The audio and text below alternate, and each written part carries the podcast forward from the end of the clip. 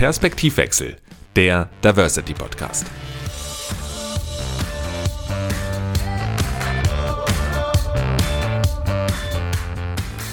Ich begrüße euch ganz herzlich zu einer neuen Folge von Perspektivwechsel, dem Diversity Podcast.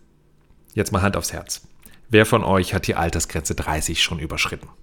Ich persönlich werde nächstes Jahr 30 und muss sagen, äh, dass mir eine Sache in meinem Freundeskreis und bei den Gesprächsthemen und Diskussionen, die wir haben, ähm, sehr stark auffällt. Und zwar dominiert hier ein Thema extrem in letzter Zeit. Und das ist das Thema Familienplanung und Beruf und Karriere. Gerade aber viele Frauen in meinem Freundes, aber man muss auch sagen in meinem Kolleginnenkreis und auch in der Familie, für die ist diese 30 im Gegensatz zu vielen Männern bei uns im Freundeskreis irgendwie sowas wie so eine schmerzhafte Grenze. Ja, da ist eine gewisse Erwartungshaltung, enormer Druck auch mit verknüpft, weil 30, das ist die Zahl, das ist das Alter, wo plötzlich die Jugend zu Ende scheint, man jetzt plötzlich erwachsen werden muss, Haus, Eheschließung, Karriere, Kinder irgendwie in das neue Jahrzehnt reinquetschen muss. Und bei vielen Freundinnen höre ich einen Satz immer häufiger. Und zwar, meine biologische Uhr tickt. Da ist also der sehnliche Wunsch nach einem Kind auf der einen Seite, die gefürchtete Altersgrenze von 35, bis zu der man im eigenen Denken zumindest Kinder bekommen haben muss.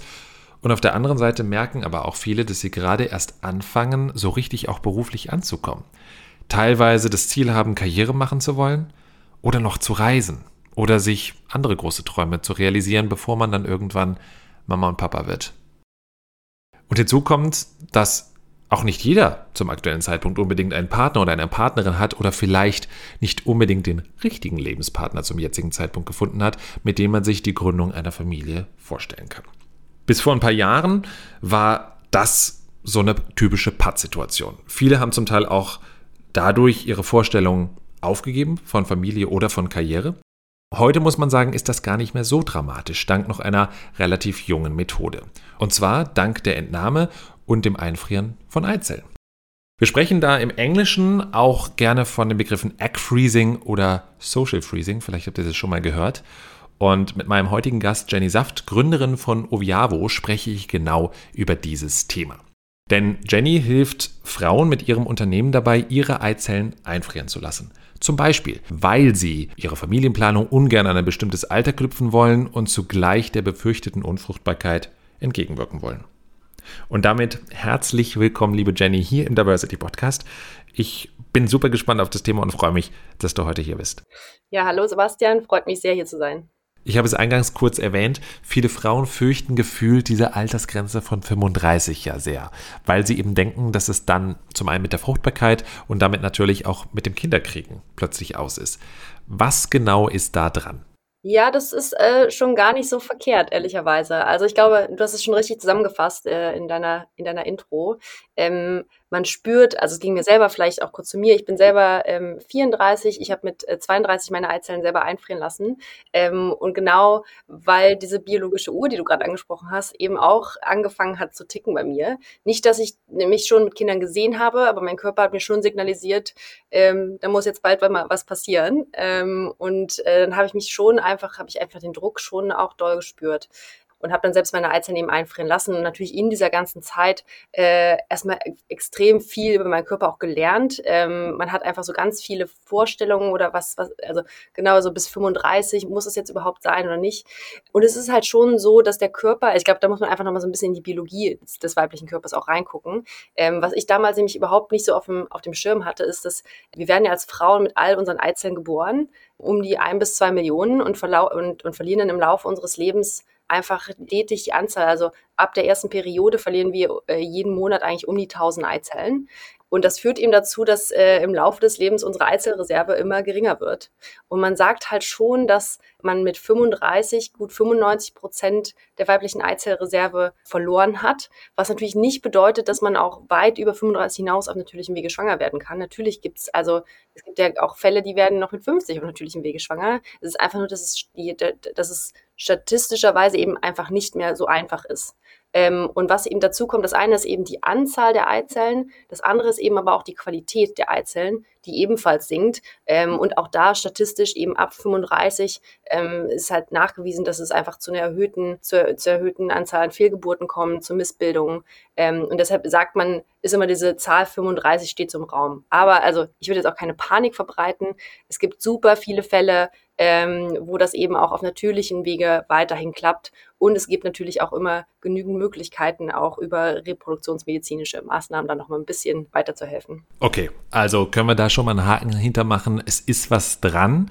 Ich finde eine Sache trotzdem immer wieder erstaunlich, und zwar, dass dieses Thema Fruchtbarkeit standardmäßig immer zu einem Thema der Frau gemacht wird, weil die Gefahr der Unfruchtbarkeit besteht ja bei Männern genauso, oder? Ähm, ja und nein. Also ich glaube, also äh, weltweit haben, sagt man, dass man ungefähr so 15 Prozent der Bevölkerung mit Unfruchtbarkeit zu kämpfen haben. Und witzigerweise sind eben, äh, ist, ist die Hälfte aller Unfruchtbarkeitsfälle durch die Frau verursacht und die andere Hälfte durch den Mann.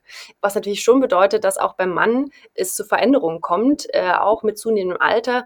Der Punkt ist eben einfach nur, Männer werden halt nicht mit all ihren Samenzellen geboren, sondern Männer können quasi jeden Tag, jede Woche äh, immer wieder neu produzieren äh, und dementsprechend haben die einfach nicht das Problem mit, äh, die, die äh, Quantität geht zurück. Das Einzige, was eben auch anfängt äh, zu sinken, ist natürlich die Qualität.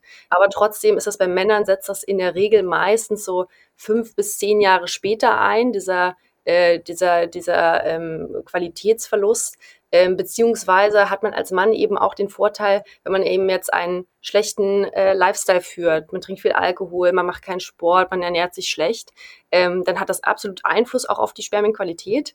Aber der Vorteil ist, dass man eben mit einer gut, mit einem guten Lifestyle, wenn man den mal so drei Monate durchzieht, da auch wieder positiven Einfluss drauf haben kann. Nun hast du ja dir mit deinem noch recht jungen Unternehmen Oviavo genau zum Ziel gemacht, dem entgegenzutreten und dich dem Thema Einfrieren von Eizellen angenommen. Ich vermute mal, vieles rührt wahrscheinlich auch aus deiner eigenen Geschichte. Du hast gerade gesagt, du hast mit 32 deine eigenen Eizellen einfrieren lassen. Nichtsdestotrotz, ähm, wie kommt man darauf, sich mit dem Thema selbstständig zu machen? War das die eigene Geschichte oder hatte das ganz andere Gründe?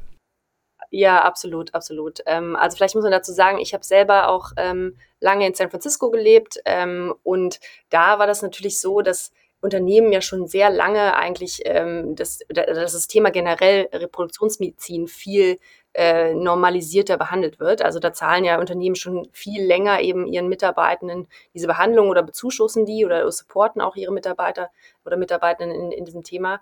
Ähm, und ich glaube, deshalb war das für mich in meinem Kopf einfach schon sehr klar, dass es eine Option ist. Und als ich dann äh, zurück nach Deutschland gekommen bin und dann war ich irgendwann 32 und dachte, okay, ich muss jetzt auch mal was machen, bin ich halt so super selbstverständlich zu meiner Frauenärztin gegangen und habe gesagt, so, ich möchte das jetzt machen, wie fangen wir eigentlich an? Und dann hat sie mich ja mit ganz großen Augen angeguckt und meinte, also, also Frau Safter müssen Sie sich mal ein Kinderwunschzentrum suchen. Und ich war in dem Moment nur so ein Kinder was. Ich wusste überhaupt nicht, wie das alles eigentlich äh, funktioniert, wer da eigentlich für verantwortlich ist. Auch ich hatte überhaupt keine Ahnung, wie, wie lange das dauert, was es kostet. Ähm, und bin dann auch in der Behandlung, als ich dann endlich ein Kinderwunschzentrum gefunden habe, war ich sehr frustriert, auch wie äh, man dann da behandelt wird. Ähm, ich glaube, es ist einfach, man zahlt mehrere tausend Euro für so eine Behandlung und dann denkt man, okay, dann möchte man so einen gewissen Service-Level auch da, dabei haben. Aber Ärzte haben ja nie gelernt, quasi, das ist, äh, das ist ja das Schöne an unserem Gesundheitssystem in, in Deutschland vor allem, ähm, dass wir auch in so einer All-Inclusive Gesellschaft erleben, was so Healthcare angeht, ist ja super toll. Ähm, aber gleichzeitig äh, hat man dann einfach kein Service-Level dahinter. Und deshalb habe ich mich einfach extrem beschwert, glaube ich, aus meiner San Francisco-Brille kommend, äh, wie schlecht das eigentlich alles äh, gemacht ist. Und so ist so ein bisschen die Idee äh, natürlich dann auch entstanden. Und natürlich, weil wir, was wir, als wir uns das Thema, ich habe das zusammen mit meinem Mitgründer ähm, Tobi gegründet und äh, wir haben uns den Markt natürlich auch eine Weile angeguckt und haben gesagt, okay, wie, wie, was müssen wir da eigentlich machen? Also unsere Mission war eigentlich immer sehr gleich und klar. Wir haben immer gesagt, okay, wir werden immer älter, wir kriegen immer später Kinder und unsere Biologie verschiebt sich ja eigentlich gar nicht mit mit dem Trend. Du hast gerade schon gesagt, 35, auf da wird es schwieriger. Das äh, Durchschnittsalter bei Erstgeburt ist jetzt schon bei über 30. Das heißt, da ist gar nicht mehr so viel, so viel Luft. Ähm, und wir glauben eigentlich, dass langfristig ein Großteil der Bevölkerung schon Unterstützung mit reproduktionsmedizinischen Maßnahmen nutzen werden muss. Und haben dann gesagt, okay, wenn wir das wissen, warum machen wir es nicht besser zugänglich für Leute, das auch zu nutzen? Und ähm, Was wir aber gesehen haben äh, in unserer Analyse ist, dass eigentlich die größten Hürden für Menschen, diese Behandlung zu starten, sind drei Dinge. Es ist immer noch der Mangel an Informationen. Menschen wissen einfach nicht Bescheid, weder über den eigenen Körper noch über, über die Möglichkeiten. Dann ist das Stigma drumherum, also über Unfruchtbarkeit redet man einfach nicht. Das ist so ein, so ein schweres Thema. Es wird einfach komplett verschwiegen. Und das dritte und der größte Punkt waren eigentlich Kosten weil die meisten Behandlungen eben Selbstzahlerleistungen sind, egal ob das jetzt das vorsorgliche Einfrieren ist oder eben auch äh, künstliche Befruchtung. Und selbst wenn die Künst, also selbst wenn die Versicherungen oder die Public Healthcare Funds auch was dazu zahlen, also in Deutschland zahlt die Versicherung ja 50 Prozent für bis zu drei Behandlungszyklen, dann aber nur, wenn du als Frau verheiratet bist mit einem Mann und unter 40. Also super diskriminierend. Ähm, und das ist, es ist ja überhaupt nicht mehr das Weltbild, was wir eigentlich alle haben wollen. Und wir glauben eigentlich, dass der Staat viel mehr Verantwortung übernehmen müsste, diese moderne Welt zu schaffen, in der wir alle leben wollen. Macht er aber nicht. Ähm, und haben dann gesagt, okay, was ist eigentlich die nächstbeste Institution, die Einfluss auf diesen gesellschaftlichen Wandel haben kann? Und es sind für uns ganz klar die, die Unternehmen, also vor allem die Tech-Unternehmen, die, die da einfach einen, äh, einen großen, große Verantwortung auch mittragen und, das, und diesen Einfluss auch haben können. Und so sind wir quasi auf äh, Fertility Benefits äh, gekommen, das Ganze eben auch in Europa einzuführen oder, oder mitzubegleiten. Denn wir sehen natürlich, also in den USA habe ich ja gerade schon gesagt, ist das ein riesengroßes Thema. Da mittlerweile fast 50 Prozent der großen Unternehmen irgendeine Form von Fertility Benefits. Ähm, und wir sehen, dass diese Welle jetzt mittlerweile auch langsam nach Europa rüberschwappt. Und die erste Firmen wie Spotify, Zoom und HubSpot jetzt auch auf ihre oder für ihre europäischen MitarbeiterInnen äh, mit ausrollen und haben aber dann auch gesehen, es gibt eigentlich gar keinen Anbieter in Europa, der Unternehmen dabei hilft, das auszurollen mit der Expertise, die hier eigentlich notwendig ist, weil die USA ist einfach auch nochmal ein ganz anderes äh, ein anderes äh, Game, sage ich immer. Äh, und in Europa hast du halt einfach so eine komplexe Landschaft. Du hast, in, äh, du hast irgendwie über um, um die 30 Länder, die haben alle ein unterschiedliches Gesundheitssystem, die haben andere, alle unterschiedliche Regularien, was ist eigentlich erlaubt, was nicht. Ähm, und haben dann gesagt, okay, das, das wollen wir eigentlich ändern. Wir glauben ganz stark, dass das der richtige Weg ist. Äh, und wir wollen damit äh, positiv mitgestalten. Ja, ganz spannend. Ähm, wir kommen später auch nochmal genauer auf die Hintergründe und äh, diesen eigentlichen Prozess der Entnahme und des Einfrierens von Eizellen darauf zu sprechen, weil ich glaube, wir haben sicherlich auch einige HörerInnen, die davon gehört haben, aber genau wie du sagst, nicht wirklich wissen, wie das Ganze abläuft. Ich würde vorher gern aber nochmal auf einen Aspekt eingehen, den du jetzt auch gerade schon erwähnt hattest, nämlich das Thema Egg Freezing auch als Benefit für Unternehmen zu sehen. Wenn ich nämlich jetzt gerade mal so an die Arbeitgeber denke, bei denen ich bisher gearbeitet habe ähm, und auf deren Benefits in Richtung Familienplanung schaue, dann findet man, wenn überhaupt, Dinge wie äh, firmeneigene Kita-Plätze, Kita-Kooperationen, Teilzeitmodelle, Jobsharing und dann ist das relativ schnell schon ähm, das, was angeboten wird. Du hast gerade auch ergänzend noch gesagt, das Thema Unfruchtbarkeit ist immer noch so ein Tabuthema. Da spricht kaum jemand drüber.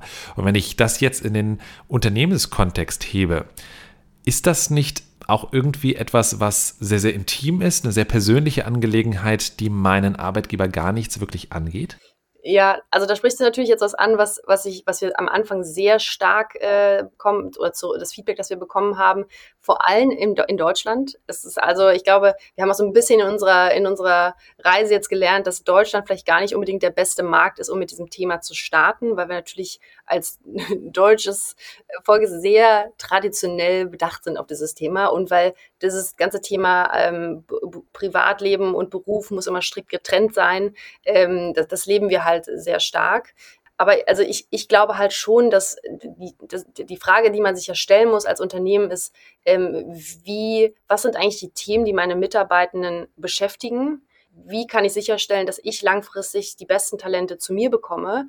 und wie kann ich denn quasi die beiden Dinge mit, miteinander verknüpfen auch. Und ich glaube schon, also mit allen äh, Daten, die ich ja gerade schon genannt habe, und du hast es ja gerade selber auch gesagt, ich glaube schon, also definitiv für Frauen, die ab 30, äh, ist das ein Thema, was top of mind ist, was immer da ist. Ähm, und das heißt, wenn ich meinen Mitarbeitenden quasi eine, die Möglichkeiten aufgebe und sage, hey, ich unterstütze euch, ähm, weil das ist ja so ein bisschen das Statement, was man eigentlich als Arbeitgeber ähm, man mitgibt, ist, äh, es geht nicht darum zu sagen, ich, äh, liebe Frauen, ihr sollt alle eure Eizellen einfrieren, weil ähm, damit ihr, äh, damit wir euch noch länger ausbeuten können und ihr noch später Kinder bekommt, sondern es geht darum zu sagen, ähm, wir möchten, dass ihr Kinder bekommt. weil Familienplanung ist für 90 Prozent der Bevölkerung äh, ein Ziel für, für ihr Leben. Wir möchten, dass ihr Kinder bekommt. Uns ist total egal, wie ihr das macht, wann ihr das macht und mit wem ihr das macht. Aber wir unterstützen euch dabei. Und ich finde es ein total tolles Statement, wenn man sowas als Unternehmen äh, ähm, ja, geben kann. Vor allem gerade in der aktuellen Zeit mit den ganzen Diskussionen äh, rund um Diversity und Inclusion, äh, einer Family First Kultur. Ich glaube, da müssen gerade deutsche Unternehmen einfach mal mal was tun. Also da wird immer viel geredet, aber wenn es darum geht, mal aktiv zu werden, ähm, dann verstecken sie sich gerne hinter, ich meine, das weißt du selber, hinter einer Regenbogenflagge einmal im, Monat, äh, einem Jahr und das war's. Ja, absolut. Ist leider Gottes tatsächlich bei vielen Unternehmen noch so, aber es bessert sich. Es bessert sich. Du hast jetzt gerade kurz gesagt, dass es insbesondere in Deutschland schwer ist, mit diesem Thema Egg Freezing bei Unternehmen voranzukommen oder reinzukommen. Was sind denn klassischerweise Reaktionen, die euch von den Unternehmen entgegengebracht werden, wo ihr das Thema versucht habt zu platzieren? Genau, also das ist eine ganze Reihe von, von natürlich erstmal Gegenargumenten, die da kommt. Also das, was du gerade gesagt hast, ist ja viel zu persönlich, da mischen wir uns nicht ein. Ähm, dann aber auch so eine Sache, ja, wir haben ja äh, viel mehr Männer, das würde ja gar nicht, ähm, das, das ist ja gar nicht relevant für unsere Belegschaft. Und da auch wieder zu sagen, also wir, vielleicht auch nochmal zum Klarstellen, wir machen ja quasi, wir sind, wir bieten nicht nur das Einfrieren von Eizellen an, sondern wir unterstützen Mitarbeitende eben bei allen Themen rund um die Familienplanung. Und das kann das Einfrieren von Eizellen sein, das kann aber auch Einfrieren von, von äh, Sperma sein. Das kann eine künstliche Befruchtung sein. Es geht aber auch um Dinge wie Adoption oder Leihmutterschaft, damit quasi jeder die gleiche Möglichkeit hat, eine Familie zu gründen. Ähm, auch wenn wir sagen, okay, es geht um, um äh, gleichgeschlechtliche Paare, die eine Familie haben wollen oder ich möchte als Frau ohne Partner ein Kind bekommen. Ähm, und dann zu sagen, okay, ich habe eigentlich nur Männer, dann wieder denen zu erklären, du, Unfruchtbarkeit hat nicht was mit Frauen nur zu tun, sondern das ist eben auch in, zu gleichen Teilen durch den Mann verursacht.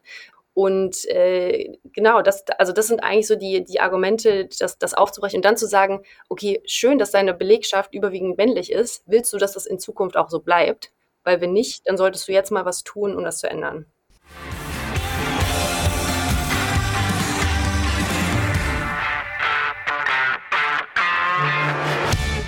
Wir schauen, wie gesagt, gleich nochmal zusammen drauf, wie Social Freezing eigentlich funktioniert, für wen es geeignet ist und auch was es kostet.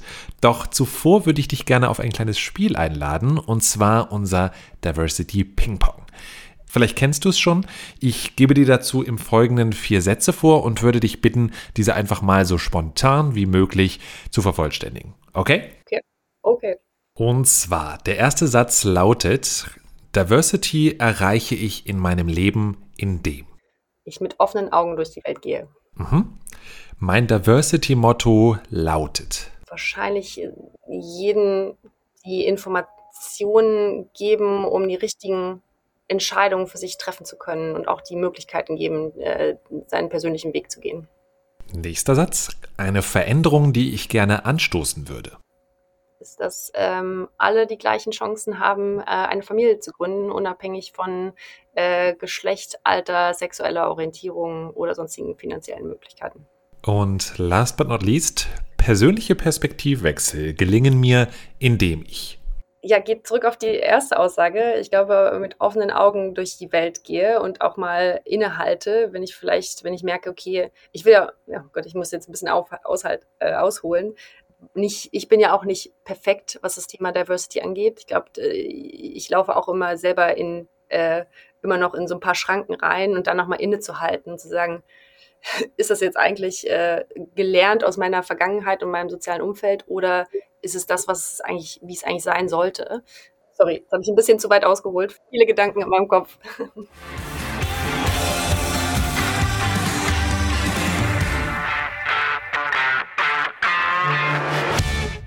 Interessanter Aspekt, ähm, den du zum Schluss auch gesagt hast. Und, und ich bin ehrlicherweise ganz dankbar, dass du ausgeholt hast, weil ich glaube, viele denken immer noch bei dem Thema Diversity, sie könnten nicht mitreden, wenn sie nicht unglaublich tief in dem Thema drinstecken, was nicht stimmt, weil es betrifft uns letztlich ja alle. Und ich finde es immer so schön, wenn es auch Menschen, die sich mit Diversity intensiver auseinandersetzen, so geht, dass sie sagen, auch ich habe blinde Flecken, ich trete auch in Fettnäpfchen rein und dass es einfach ein kontinuierlicher Lernprozess ist. Also vielen Dank für deine Antworten, vielen Dank, dass du mitgespielt hast. Doch ähm, gehen wir nochmal zurück zum eigentlichen Thema, denn wir sprechen heute über das Einfrieren von Eizellen und äh, das Thema Social Freezing. Und du hast es ja ganz kurz zu Beginn auch schon mal erwähnt, es herrscht bei dem Thema immer noch sehr viel Unwissenheit. Ich gehe mal davon aus, viele unserer ZuhörerInnen haben von dem Thema schon mal grundsätzlich gehört, aber dennoch relativ wenig konkrete Vorstellung, wie das genau eigentlich funktioniert und was da gemacht wird. Magst du da für ein bisschen Aufklärung sorgen? Also total gerne. Also grundsätzlich beim Einfrieren von Eizellen ähm, geht es ja darum, die quasi das Alter der jungen Eizelle zu ähm, ja, präservieren, damit man sie für, einen späteren, für eine spätere Schwangerschaft nutzen kann. Das ist am Ende wie eine Eizellspende äh, an dein älteres Ich. Ähm, und wie funktioniert das eben? Man soll, am besten macht man das eben noch vor 35. Ähm, da geht es einfach um die Qualität auch der Eizellen. Äh, es geht aber auch danach natürlich noch. Ähm, das Problem ist halt, dass man soll immer so viele Eizellen eigentlich einfrieren, wie man selber alt ist. Also sagen wir mal, die meisten machen es wahrscheinlich mit Anfang 30, dann um die 30 Eizellen ist optimal, aber man sagt eigentlich so mindestens 20 braucht man schon. Und jetzt ist es aber so, dass der, der weibliche Körper ja eigentlich nur eine Eizelle pro Monat heranwachsen, äh, heranwachsen lässt. Das heißt, um, äh, man will aber die ganze Behandlung nicht 30 Mal machen, sondern man versucht eben äh, mit äh, Hormonen, die man sich spritzen muss, zwei Wochen lang, immer zu Beginn des Zykluses bis zur Mitte des Zykluses, eben mehr als eine Eizelle äh, zum Heranwachsen zu stimulieren. Und in der Regel kann man dann so acht bis zwölf oder bis 15 pro, pro Zyklus eben stimulieren. Ähm, das bedeutet aber trotzdem, selbst wenn ich 15 Eizellen stimulieren kann, dass ich, wenn ich 30 Eizellen brauche, das Ganze wahrscheinlich mehr als einmal machen muss. Und, äh, jetzt, da, und das Problem ist eben, dass jeder Zyklus, ich sage Problem, dass die Herausforderung ist, dass jeder Zyklus eben zwischen dreieinhalb bis 5.000 Euro kosten kann, je nachdem, wie stark man stimulieren muss. Medikamente sind extrem teuer. Und äh, das führt halt dazu, dass äh, je älter man ist, je mehr Eizellen muss man einfrieren, desto mehr Zyklen muss man durchlaufen. Gleichzeitig wird es aber schwieriger, mehr zu stimulieren, wenn die Eizellreserve schon weniger ist, dass es einfach sehr teuer wird, ähm, je länger man wartet. Das im Gegenteil bedeutet es auch, je früher man das machen würde, desto günstiger und besser ist es natürlich auch. Äh, das Dilemma ist natürlich, dass wenn man jung ist, spürt man diesen Druck noch gar nicht und man hat in der Regel auch nicht die finanziellen Möglichkeiten. Äh, wenn man älter ist, spürt man den Druck extrem. Man hat in der Regel auch die finanziellen Mittel, aber eben die DNA ist nicht mehr so gut. Und, und das ist so ein bisschen äh, das, das Dilemma, was man versucht jetzt irgendwie so ein bisschen aufzu, aufzubrechen. Genau, aber im besten Fall, man sagt eben, dass man, wenn man vor 35 mindestens 20 Eizellen eingefroren hat, dann hat man eine 90-prozentige Wahrscheinlichkeit, mindestens eine Schwangerschaft davon zu bekommen. Sprechen wir denn hier jetzt von einem, sage ich mal, sehr humanen Eingriff oder äh, einem durchaus schmerzhafteren, komplizierten Eingriff? Also es ist, ist definitiv kein Walk in the Park. Also ähm, man muss sich eben, habe ich ja gerade schon gesagt, ähm, Spritzen sind so, also es ist jetzt machbar, aber es ist extrem über, also schon sehr viel Überwindung. Also ich weiß immer noch meine erste Spritze, dann bin ich ins Büro gegangen mit meinen damaligen Kolleginnen und habe denen gesagt, ich krieg's zu Hause alleine nicht hin, könnt ihr das bitte machen? Und es hat überhaupt nicht wehgetan. Äh, und irgendwann habe ich es dann auch selber hinbekommen, aber es war schon sehr viel Überwindung. Und ich glaube, dass in vielen Gesprächen mit, mit Frauen höre ich das immer wieder, die haben Angst vor diesen Spritzen. Ähm, es ist aber machbar. Es ist jetzt, äh, es, sind, es sind irgendwie zwei Wochen pro Zyklus, wo man das machen muss. Kann man, kann man handeln. Was man natürlich schon merkt, ist, du kriegst halt Hormone und die sind, die sorgen halt dafür, dass mehr Eizellen heranwachsen. Und dementsprechend merkst du natürlich auch dein, ähm, dein, deine Eierstöcke irgendwie, dass die ein bisschen angespannter sind und wachsen. Manche, viele sprechen auch davon, die haben so einen aufgeblähten Bauch. Du merkst natürlich so, ich habe immer gesagt, ich, ich fühle mich wie eine Frucht, die geerntet werden muss. Ähm, das war dann irgendwann äh, auch, auch einfach notwendig, dass diese Entnahme stattfindet. Und die Entnahme an sich, die ist halt schon jetzt auch nicht super angenehm. Also es ist, es findet auf jeden Fall ähm, äh, eine Anästhesie statt, eine kurze. Ähm, das, der, der Eingriff dauert wirklich auch nur zehn Minuten, dann wacht man wieder auf und ist, dann ist es auch vorbei. Es, es ist einfach nur, dass vaginal quasi die, Eiz, oder die Eizellen eben abgesaugt werden und deshalb, äh, damit einfach keine Schmerzen sind, äh, hat man eben diese ähm, Narkose. Aber an sich geht es. Und danach hat man, an, man kann dann quasi am gleichen Tag wieder nach Hause und merkt natürlich die nächsten Tage, man soll jetzt irgendwie keinen Leistungssport die nächsten Tage machen. Äh, man merkt, man hat so ein bisschen wie Muskelkater äh, im Unterleib. aber das ist dann auch okay. Also ich glaube, jede Frau empfindet das anders. Für mich war es ehrlicherweise nicht so schlimm, ähm, aber es ist jetzt auch nichts, was ich äh, jede Woche machen möchte. Okay, klingt auch nicht wirklich danach, als wollte man das zu häufig machen. ähm, wer macht denn solche Eingriffe? Du hast gesagt, du bist damals erstmal auf äh, deine Frauenärztin zugegangen, die hat dich an eine Kinderwunschklinik verwiesen. Sind das die ersten Anlaufstellen oder an wen wende ich mich da am besten? Genau, also Kinderwunschärzte oder Kinderwunschkliniken, das sind quasi die Orte, wo diese Behandlungen durchgeführt werden. Und ich würde auch jedem empfehlen, der das machen möchte, auch einfach, also die meisten gehen immer zu ihren Frauenärzten. Ähm, und wir haben da schon die wildesten Geschichten gehört. Also das darf man eigentlich gar nicht sagen, aber dass wenn Frauenärzte zu ihren Patienten sagen, also Einfrieren von Eizellen, also mit, mit einer Frau, die 35 ist, ja, der Teich ist trocken, das brauchen sie jetzt auch nicht mehr machen.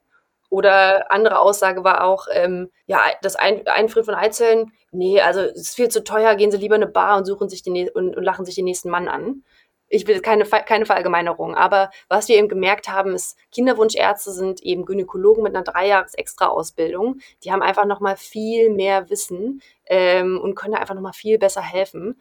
Ähm, deshalb eben, wir schicken eigentlich alle immer direkt zum Kinderwunscharzt äh, oder Kinderwunschärztin, weil das einfach die beste Anlaufstelle ist. Egal, ob man jetzt äh, seine Eizellen einfrieren will, ob man einfach nur wissen möchte, wie der Stand ist generell mit der, mit der Fruchtbarkeit oder ob es eben, ob man schon mehrere Monate probiert hat und es klappt nicht. Ähm, meistens sind die einfach die besseren Anlaufstellen. Okay.